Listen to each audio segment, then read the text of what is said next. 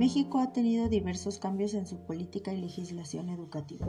Lo que vimos al inicio en este ciclo escolar fue cómo se organizaban en Mesoamérica, teniendo como antecedente la época prehispánica para la organización actual de nuestro país, siguiendo por la cultura de los jesuitas, que, que fueron quienes impulsaron la educación pública en México, dándole educación a los indígenas. En una tercera etapa, lo que vimos fue las políticas educativas del siglo XX con los diferentes secretarios educativos que hubo en la época. En esta época hay que destacar la cultura y educación que hubo encaminada a las políticas comunistas de los presidentes que se encontraban en esta época, sin olvidar que fue el periodo de la época de la guerra cristera en México, en la cual se enfrentaban católicos y comunistas.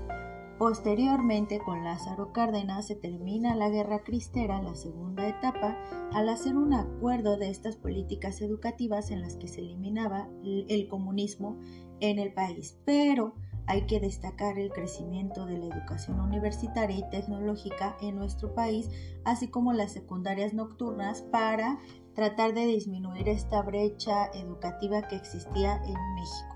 Y por último, durante el periodo educativo actual, lo que se pretende es que ustedes puedan conocer algunas de las políticas educativas que ha impulsado México a través de los tratados internacionales y hacer una comparativa con la legislación nacional que propone el artículo tercero constitucional, el cual no ha tenido grandes modificaciones, sino es en el periodo de Enrique Peña Nieto y actualmente en el periodo del presidente Andrés Manuel López Obrador.